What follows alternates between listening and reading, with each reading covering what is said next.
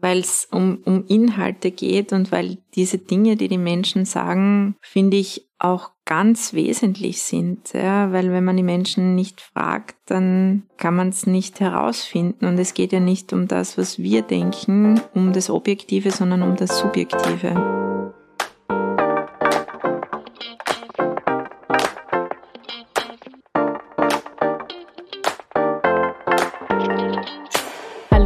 Herzlich willkommen zur 14. Folge von Hochpalliativ, dem Podcast durch die Höhen und Tiefen der Palliativcare in Österreich.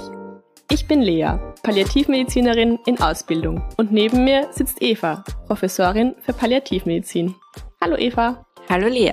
Wir befinden uns an unterschiedlichen Punkten unserer Karriere, aber teilen eine Leidenschaft, mit so vielen Menschen wie möglich über Palliative Care zu sprechen. Ja, und heute wollen wir, wie versprochen, über Harvey Tschotschinow sprechen, aber eigentlich wollen wir über die würdezentrierte Therapie nach Harvey Tschotschinow sprechen. Das ist was, was uns beide, glaube ich, schon längere Zeit begeistert. Ich habe das im KPJ zum ersten Mal von dir, Eva, irgendwie gelernt. Jetzt musst du erklären, was ein KPJ ist. Oh je.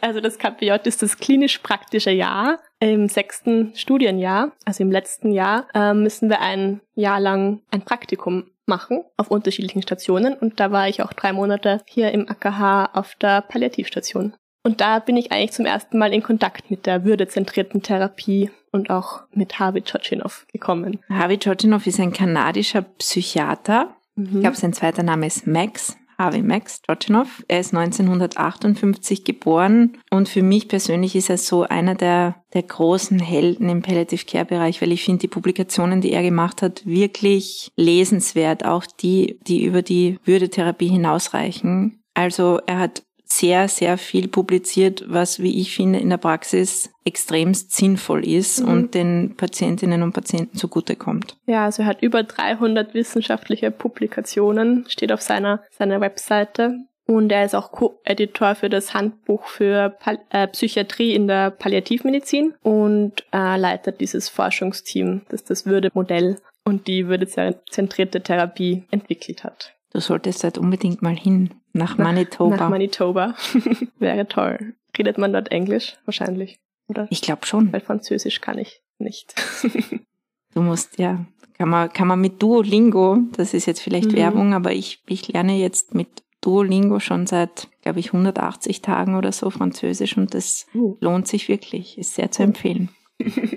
Zurück zu Harvey Tschotschinow. Warum hat er diese Würdetherapie entwickelt? Ja, so wie das beschrieben wurde oder wie er es auch immer wieder sagt, ist er irgendwie darauf gekommen, weil er sich damit beschäftigt haben, hat, warum Personen den Wunsch haben, vorzeitig zu sterben, vor allem Palliativpatientinnen, weil er war, er ist Psychiater und ist eben im Bereich der Palliativcare tätig. Und er wollte halt wissen, wieso eben manche Menschen quasi den Willen haben, bis zum Schluss weiterzuleben oder zu leben. Und manche es sich wünschen, frühzeitig das Leben zu beenden und was da das Würdegefühl oder das Gefühl eben des Würdeverlusts, welche Rolle das spielt. Und er hat es für sich so herausgefunden, dass er schon einen zentralen Stellenwert hat. Also was wir ja, glaube ich, auch oft erleben, dass, dass einfach dieser Sterbewunsch oft von, von Einsamkeit oder von nicht zur Last fallen wollen, ähm, ja, geprägt ist. Geprägt ist oder davon ausgeht, ja und auch ambivalent ist. Also was wir immer wieder erleben, ist, dass Sterbewünsche ja häufig nichts ganz Fixiertes sind. Und ich finde, dass einige Fragen aus der Würdetherapie, auf die wir dann noch eingehen werden, auch helfen können, wenn man die einfach so stellt, wenn man die einbaut in den täglichen Alltag in die Gespräche mit den Menschen. Vielleicht müssen wir dazu sagen, dass im Original das Buch, ich sehe es hier gerade,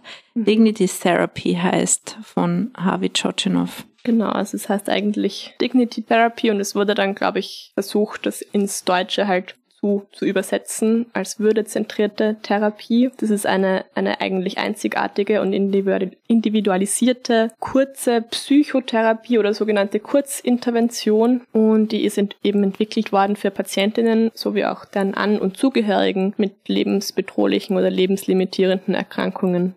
Hier steht auch auf dem Cover Final Words for Final Days. Genau, man möchte Menschen damit helfen, sich mit dem ihrem nahenden Versterben auseinanderzusetzen und dazu beitragen, das Würdegefühl der Sterbenden so lang wie möglich aufrechtzuerhalten oder zu stärken. Wie läuft so eine würdezentrierte Therapie in der Praxis ab?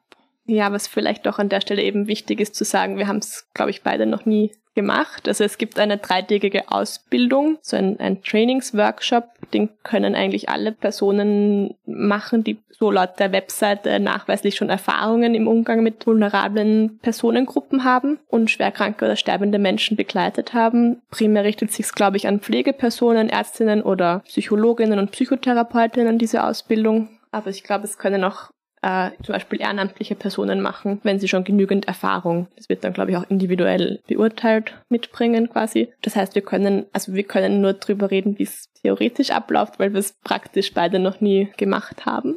Genau, wir haben nur die einzelnen Fragen sozusagen gestellt. Also eine der, der Eröffnungsfragen ist, wenn ich mich richtig erinnere, wann haben Sie sich zuletzt lebendig gefühlt mhm. oder wann haben Sie sich zuletzt so richtig lebendig gefühlt? Ist, glaube ich, eine der Fragen, mit denen man beginnen kann. Genau. Und das ist ja schon mal eine sehr, wie soll ich sagen, zum Nachdenken anregende Frage, wo man vielleicht so aus dem Bauch heraus so schnell gar keine Antwort hat. Genau, also wenn ich es richtig verstehe, wir haben uns jetzt die Methodik nur aus, aus unterschiedlichen Papers angeschaut. Da ist sie auch sehr gut und detailliert beschrieben meistens. Und das ist so ein Fragekatalog mit, ich glaube, um die zehn Fragen. Und der wird zuerst mit den Patientinnen durchgegangen und dann kann man sich auf unterschiedliche Fragen fokussieren. Also es wird dann auch besprochen mit den Patientinnen, welche Fragen ihnen aus diesem Fragenkatalog wichtig sind. Das kann man entweder, glaube ich, getrennt machen. Also man kann in der ersten Session, die so 30 Minuten dauert, einfach mal die Fragen durchgehen und die Patientin wählt dann ein, zwei, drei Fragen oder man macht es in der gleichen Einheit und dann ist es halt ein Gespräch, wo man versucht,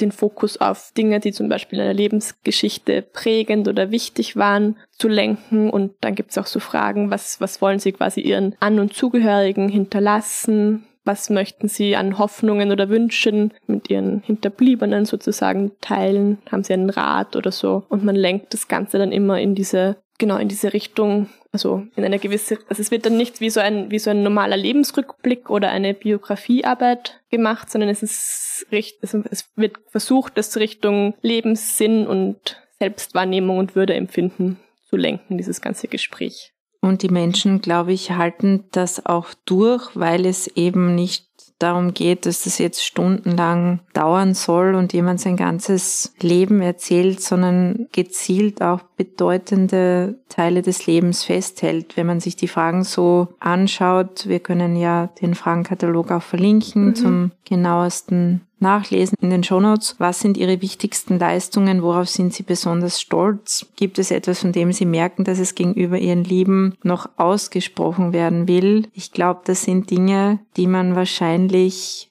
gar nicht ra rational beantworten kann, sondern das sind auch sehr emotionale Dinge, die hier abgefragt werden. Und für die Angehörigen, ich habe einen Artikel darüber gelesen, dass es auch schon die Möglichkeit gibt, das als Hörbuch zu gestalten, sozusagen mhm. das, was die Person erzählt, auch dann entsprechend für die Hinterbliebenen zu mhm. gestalten. So wie diese Kinderfiguren auf diesen Boxen ist, ohne wieder einen ja, Namen zu nennen, genau. aber da kann man ja auch diese, diese, diese, Boxen, diese Figuren besprechen mit eigenen Geschichten. Weil genau. normalerweise, glaube ich, werden ja diese Sitzungen aufgenommen auf einer quasi auf einem auf einer Kassette oder Kassetten sind ja jetzt, jetzt vielleicht hast du noch Kassetten ein MP3 ich weiß es nicht wahrscheinlich mit dem mit dem iPhone ganz genau. unromantisch genau. oder Smartphone und dann wird das ganze wortwörtlich transkribiert also niedergeschrieben und dann wird es nochmal den Patienten oder Patientinnen vorgelesen. Sie können dann noch Dinge korrigieren und das Endstück ist dann quasi so ein, ein geschriebenes Dokument. Ich stelle mir das auch sehr aufwendig vor, das zu transkribieren, mhm. wenn man sich die qualitativen Studien anschaut, ja. wo wir ja oft professionelle Menschen ja. bitten, das für uns zu transkribieren, stelle ich mir das schon auch mit großem Aufwand verbunden vor. Aber es, es lohnt sich. Mhm. Und am Ende hat man dann quasi ein schriftliches Werk Gesamtwerk, wo man, dass man dann an die ja, An- und Zugehörigen weitergeben kann. Ein Vermächtnis sozusagen. Genau. Ganz berühmt ist ja diese Patient Dignity Question, die schon in unterschiedlichste Sprachen übersetzt wurde, mhm. die wir auch, glaube ich, schon mehrmals in unserem Podcast erwähnt haben, weil wir sie als extrem wertvoll empfinden und vielleicht auch an die Zuhörenden jeder, jeder, der jetzt zuhört, kann sich das für sich selber überlegen, wie man darauf antworten würde, was müssen wir über sie als Person wissen, um sie bestmöglich betreuen zu können? Oder was muss ich über sie wissen, um sie bestmöglich betreuen zu können, je nachdem, ob man jetzt alleine ist oder im Team. Und ich glaube, dass das eine Frage ist, die im Alltag sehr, sehr wertvoll ist und auch wir haben gemerkt, wie wir sie gestellt haben, dass viele Menschen zuerst mal so darauf reagieren, was meinen sie denn?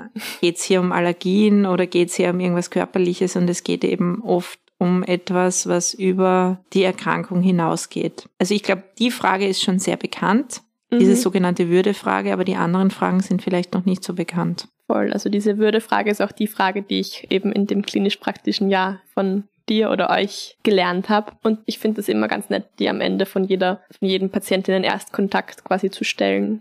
Genau, wenn man schon ein bisschen was weiß über die Menschen. Weil ich glaube, wenn du das als allererste Frage stellst, dann denken sich vielleicht manche auch, ist das jetzt die Psychologin, die hier mit mir spricht? Oder dann, manche sind ja auch irritiert von diesen sogenannten Psychofragen. Mhm. Aber das Schöne an der Würdetherapie ist, finde ich, dass es so einen großen Bogen spannt über das Leben eines Menschen und dass man draufkommt, wenn man sich das durchliest, dass wir uns so viele Fragen selber noch nicht gestellt haben. Ich weiß nicht, wie es dir geht, wenn du diese Fragen liest. Also gibt es etwas, das Sie gerne noch einmal sagen möchten? Das ist natürlich angesichts einer schweren Erkrankung sicher ganz was anderes, als wenn man so zwischendurch sich überlegt, was ist eigentlich mir jetzt wichtig mitzuteilen. Und ich glaube, dass die Fragen es ziemlich schwer machen, oberflächliche Antworten drauf zu geben. Also sie sind schon gut.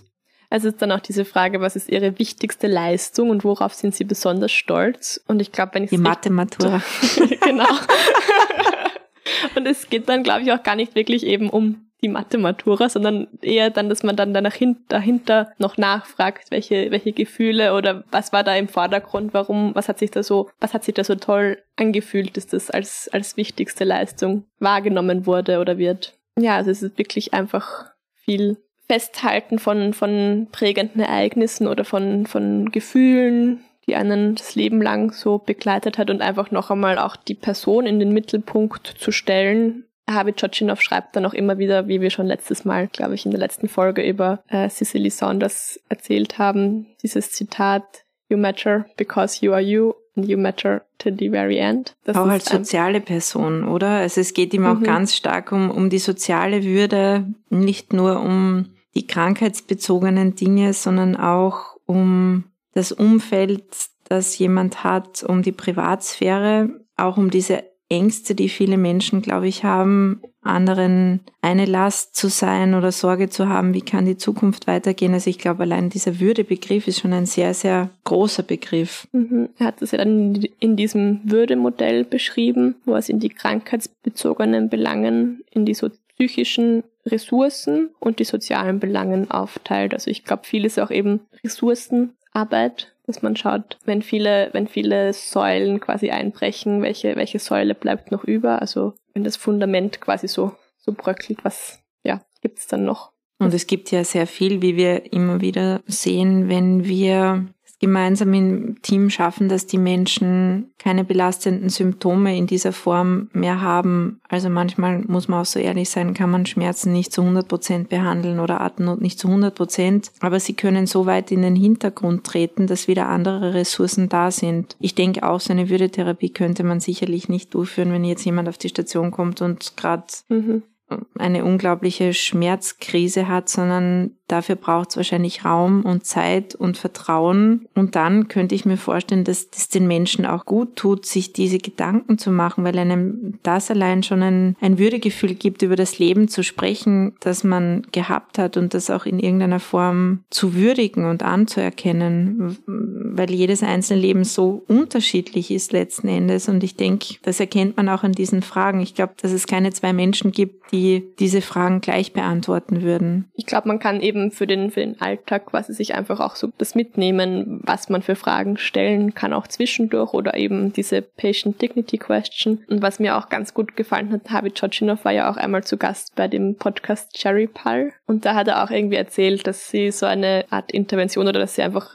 sich auf ihrer Station überlegt haben, dass alle Patientinnen immer ein, ein Bild von früher mitnehmen, also so ein, wie sie früher ausgeschaut haben. Weil oft macht ja eine, eine lange Erkrankung und eine schwere Erkrankung ändert ja das äußerliche Erscheinungsbild der Patientinnen deutlich. Und das ist dann wirklich auch bei uns sehen wir das ja oft ganz erschreckend, wie Personen früher ausgesehen haben, wenn sie noch doppelt so viel gewogen haben zum Beispiel oder andere Haare, Haare hatten, hatten ja. auch Kleidung. Ich glaube, mhm. Kleidung macht auch unglaublich viel aus, weil im Krankenhaus die Menschen nicht ihre eigene Kleidung tragen können. Manchmal finde ich es schon schön, wenn jemand so einen eigenen Polsterüberzug mitbringt oder mhm. eine eigene mhm. Decke, weil es sofort eine ganz andere Atmosphäre schafft. Und ich glaube, was uns ganz wichtig ist, an dieser Stelle zu betonen, insbesondere im Palliativbereich, ist das Gespräch als Intervention. Also was ein Gespräch eigentlich bewirken kann, wie ein Gespräch nachwirken kann und dass das eine wirkliche Fertigkeit ist. Ich denke, für alle, die im medizinischen Bereich arbeiten, jetzt nicht nur für uns als Ärztinnen. Jetzt ist meine Frage an dich, kann jeder so eine Würdetherapie machen? Kann jeder diese Ausbildung machen oder ist das für bestimmte Berufsgruppen vorgesehen? Das ist, das ist eh schon wie vom Anfang gesagt, dass, dass das quasi je, eigentlich jeder machen kann, der eine Erfahrung mit dem Thema Sterben. Also jeder, der diesen Kurs macht Menschen und hat, ja. mit schwerkranken Menschen zu tun hat. Es glaube ich auch, also in Deutschland ist es ein bisschen etablierter, da gibt es auch diese, ja, ein, eine eine Gesellschaft quasi oder ein, eine Organisation, die das, die diese Ausbildung anbieten. In Österreich gibt es auch immer wieder so Kurse, aber ich glaube, es ist noch nicht ganz so etabliert, wie es zum Beispiel eben in Kanada ist, wahrscheinlich. Ich glaube, da sind auch mehr Ressourcen da für diese Form der Therapie, mhm. weil sich das dort sehr etabliert hat. Und an dieser Stelle nochmals der Verweis darauf, dass auch die anderen Publikationen von Harvey Tschotschinow sehr, sehr lesenswert mhm. sind. Ich finde auch ganz spannend, das hast du uns, glaube ich, auch vor einiger Zeit mal geschickt, das Paper über Intensive Caring. Das habe ich auch sehr, ja, sehr schön gefunden, statt, also quasi Intensive Care, also die Intensivversorgung, eben, dass man sich intensiv um Patientinnen kümmert sehr schön und eben wieder die Personen in den Mittelpunkt der Erkrankung oder der Behandlung stellt und nicht die Erkrankung in den Mittelpunkt stellt. Und das ist ja auch das Tolle dran, dass man es den Menschen nochmal zurückgibt, damit sie es editieren können, damit es auch eine Fassung ist, die sie wirklich haben möchten und nicht das so als Momentaufnahme nimmt, wo vielleicht manche Dinge trotzdem gesagt werden, ohne das jetzt so genau überlegen zu können, dass die Menschen das auch nochmal ein bisschen überdenken können, was sie da gesagt haben. Weil ich glaube, das sind schon herausfordernde Fragen, die da gestellt mhm. werden. Und die Würdetherapie wird ja auch oder wurde ja auch in einer randomisiert kontrollierten Studie untersucht. Da wurde die Würdetherapie, also das ist randomisiert kontrollierte Studie, ist so quasi die beste Art der Studie, die es gibt. Also die, die ist am, wie sag, am wissenschaftlichsten oder am in der Pyramide am, am höchsten genau. sozusagen in der Anerkennung der, der Evidenz, mhm. die sie generiert. Das heißt,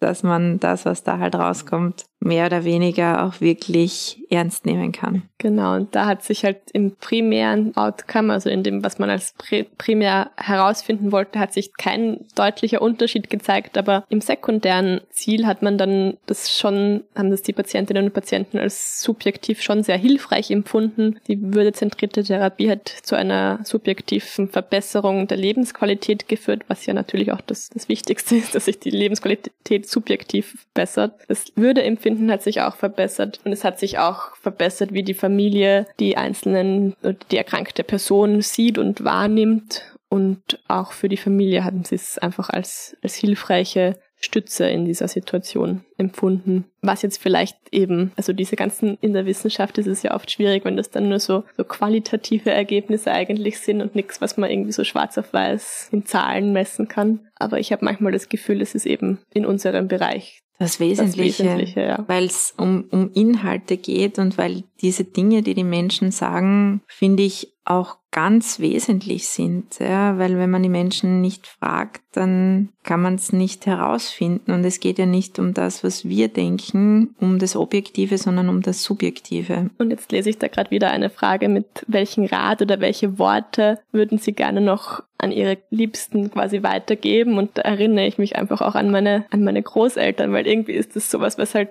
von von, von ihnen aus quasi immer wieder kommt, wo sie halt immer sagen, so quasi, ja, wenn ich dann mal nicht einmal nicht mehr bin, ist es mir wichtig, dass dieses oder jenes, also dass man das, das ist quasi eh schon so vieles ist, man sieht einfach, dass dieser Fragebogen aus den Erfahrungen mit der Arbeit mit Menschen entstanden ist und dass so vieles eh angesprochen wird von den betroffenen Personen, dass wir halt vielleicht oft als Behandlerinnen als zweitrangig empfinden würden oder gar nicht erfragen würden sonst in anderen Settings. Ja, und es ist auch ein Vermächtnis. Ich denke mir, manchmal ist es zu spät oder manchmal würde man sich wünschen, wenn ich die Person jetzt wiedersehen würde oder nochmal sehen könnte, dann würde ich sie dies und jenes so gerne fragen. Mhm. Und es würdigt auch das Leben und den Inhalt des Lebens von den Menschen auf eine sehr, finde ich, schöne Art und Weise, die einerseits in die Tiefe geht, aber jetzt auch nicht übergriffig ist, weil ich finde, das ist schon eine feine Balance, die man da immer wieder finden muss. Ich meine, die Frage, wann haben Sie sich zuletzt so richtig lebendig gefühlt, jetzt jemanden zu stellen, der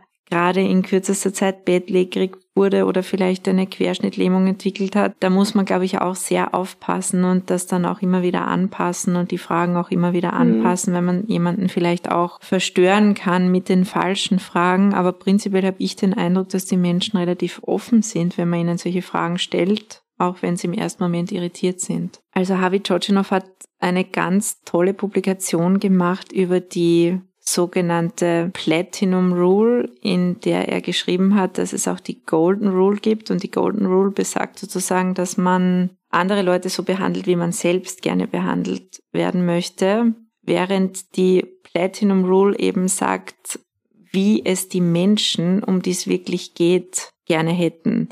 Das heißt, was für mich gut ist oder was meine Werte sind oder meine Vorstellung von guter Lebensqualität muss fürs Gegenüber nicht dasselbe bedeuten. Und ich glaube, das ist was, was wir jeden Tag erleben. Mhm. Und auch das passt, finde ich, sehr gut zu diesem Würdebegriff, dass es eben nicht um das geht, was ich unter Würde verstehe, sondern um das, was das Gegenüber unter Würde versteht. Ja, ich glaube, dass Habit Georginov da in, vor allem im kanadischen Bereich oder im angloamerikanischen Bereich schon sehr viel Vorarbeit oder Arbeit geleistet hat. Das kann man ja auch in diesem Quality of Death Index vielleicht ganz gut sehen, also wo quasi das, das Sterben am besten ist kann man das so sagen, wo halt, wo halt die, die Betreuung am Lebensende von, von bester Qualität ist. Da ist immer Kanada ganz, ganz weit vorne dabei. Ja, ist vielleicht unter anderem auch, auch dieser Arbeit von Habi Tschotschinow zu verdanken. Zu verdanken. Ja, ich denke, zusammenfassend ist es eine Inspiration, sich mit dem Thema zu beschäftigen, vielleicht auch die Fragen durchzulesen, selbst für diejenigen, die in Gesundheitsberufen arbeiten, mal die eine oder andere Frage auszuprobieren, vielleicht sich selber auch diese Fragen zu stellen. Da kommt man nämlich drauf, dass so einiges auch unbeantwortet ist in einem selbst. Mhm. Das denke ich mir oft in unserem Berufsalltag. Wir stellen die großen Fragen und ja, genießen das Privileg so ein bisschen, dass wir glauben, wir müssen sie uns selbst nicht stellen, aber irgendwann mhm. kommt der Punkt, wo es um diese Fragen mit Sicherheit geht. Also eine feine Sache, die Würdetherapie. Genau, und das war jetzt wieder mal eine sehr theoretische Folge, habe ich das Gefühl. Und deshalb ist es vielleicht gut, dass wir nächstes Mal über etwas wieder mehr Praxisrelevantes sprechen wollen. Es geht wieder weiter mit wichtigen Symptomen in der Palliativcare. Und zwar werden wir das nächste Mal über Fatigue sprechen. Wer noch nicht weiß, was das ist, kann gespannt bleiben. Bei Fragen oder Anregungen schreibt uns gerne unter hochpalliativ.meduniwien.ac.at und folgt uns auch gerne auf Instagram unter hochpalliativ. Danke. Tschüss, Baba.